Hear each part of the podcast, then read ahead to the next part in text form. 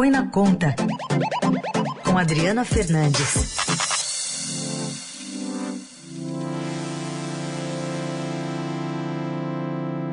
Oi, Adri, bom dia. Bom dia, Raíssen. Bom dia, ouvintes da Rádio, da Rádio, da Rádio Eldorado. Bom, a gente teve a divulgação do governo federal da arrecadação de impostos de junho, 181 bilhões de reais, aí um, um novo recorde, né? Mas eh, tem coisas escondidas aí, Adri? Olha, tem muito, muitos pontos de vista em relação a essa arrecadação. É uma montanha de dinheiro, como você falou, 181 bilhões de reais, o maior valor da série histórica desde que ela foi, é, que ela começou a ser divulgada, uma alta é, real acima da inflação de 18% no primeiro semestre, Heisen, já são um trilhão de reais de arrecadação, ela vem sendo puxada, sobretudo, pela alta dos preços dos combustíveis e da inflação que alimenta o, o que o governo, caixa do governo. É, o, o, ministro da Economia, Paulo Guedes, fez um, uma apresentação antes da divulgação, comemorou, disse que é resultado da política econômica, principalmente da redução de tributos que ele vem prometendo, mas não é bem assim. Esse, esse resultado ele é disperso é, nas, nas, na forma né, como a arrecadação é, entra no caixa do governo, como você, foi, como você bem disse, é puxado por combustíveis e também pelas uh, entidades, pelas, pelos bancos, né, com resultado os combustíveis, a, arrecadação maior de combustíveis foi de 14 bilhões, quase 15 bilhões de reais. Um ponto importante é que o governo utilizou essa alta de arrecadação para desonerar vários impostos, mas esqueceu, Heisen, um ponto que eu estou colocando muito aqui, esqueceu entre aspas,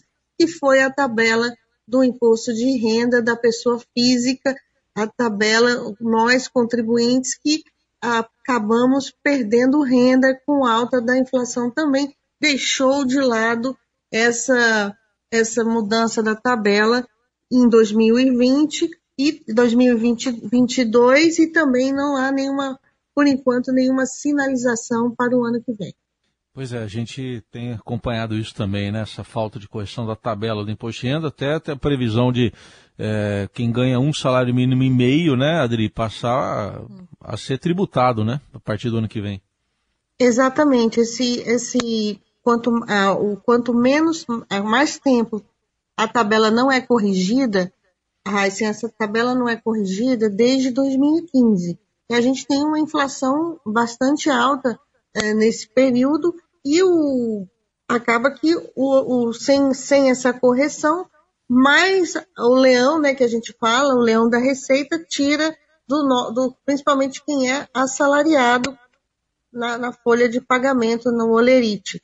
E isso, é, eu, eu lembro também que foi uma proposta, a correção da tabela foi defendida pelos, pelo presidente Jair Bolsonaro durante a, a campanha eleitoral de 2018.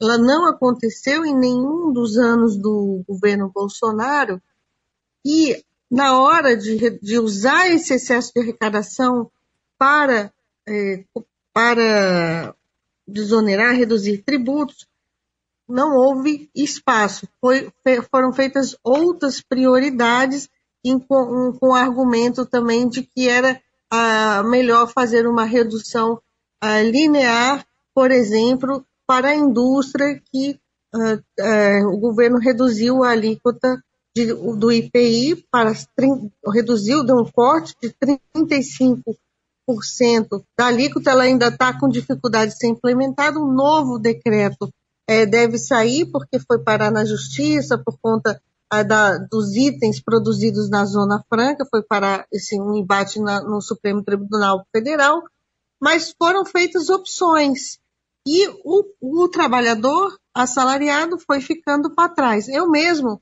é, é, como cubro há muito tempo a área tributária, defendo uma mudança da tabela do imposto de renda da pessoa física num, arcabouço maior de mudança do imposto de renda. mas acontece que diante de tantas outras prioridades que o Congresso está tendo, inclusive é, de a, aumentar despesas com, com, orçamento é, secreto e tantas outras prioridades que eles vão criando para atender interesses, sobretudo nesse ano eleitorais, ter ficado essa correção da tabela é, do, do imposto de renda é um, é, é, é um ponto crítico, no sentido de que, como, como disse, desde 2015 não há correção da tabela.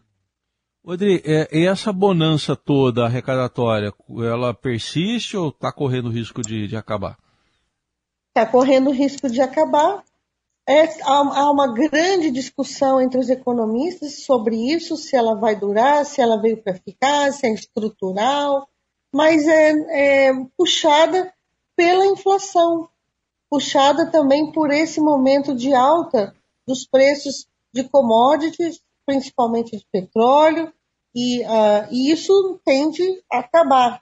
O que, é, o, que, o, que, o, que, é, o que ficou mais delicado é que muitas dessas medidas que eu falei, de corte de tributos, né, principalmente as decisões do ICMS, elas, elas, aqui estamos falando da arrecadação do governo federal. Já estou, eu estou fazendo já uma, uma análise maior porque o Congresso ele colocou uma redução do ICMS também para os estados, que é o tributo dos estados. Isso pode, é, daqui para frente, se a, se a arrecadação começar a diminuir, que é o que muitos economistas estão apontando, isso tende a trazer mais problemas, porque nesse espaço, nesse íntere, essa arrecadação que aumentou, ela está servindo de base para é, elevação das despesas. Num cenário em que o, a perspectiva é de retirada da regra de teto de gastos, a regra de controle dos gastos pela, pelo lado é, de controle fiscal pelo lado da despesa, é, vai faltar. Se aumenta o gasto porque houve aumento de receita, se essa receita diminuir, vai chegar uma hora que essa conta vai ficar cada vez mais difícil de fechar. E, e, por outro lado, né, ele tem expectativa de mais cortes no orçamento aí, 5 bilhões essa expectativa? O Heisen, tudo indica que deve cair esse corte, ele provavelmente vai ficar em torno de 3 bilhões de reais, porque há muita dificuldade de cortar, é, faltando pouco tempo, cortar é, despesas em áreas sensíveis aí politicamente. Estamos aí véspera das eleições. Então, é possível que o corte caia é, para 3 bilhões de reais, em torno de 2, 2 bilhões e 775 da parte do governo federal e mais 278 por aí milhões do lado das, do para cumprir o teto da, do Judiciário, do Legislativo e do Ministério Público da União. Muito bem, tá aí. Adriana Fernandes com a coluna Põe na Conta com a gente aqui no Jornal Eldorado, falando de economia, segundas, quartas e sextas. Adri, obrigado. Até segunda, bom fim de semana. Bom fim de semana.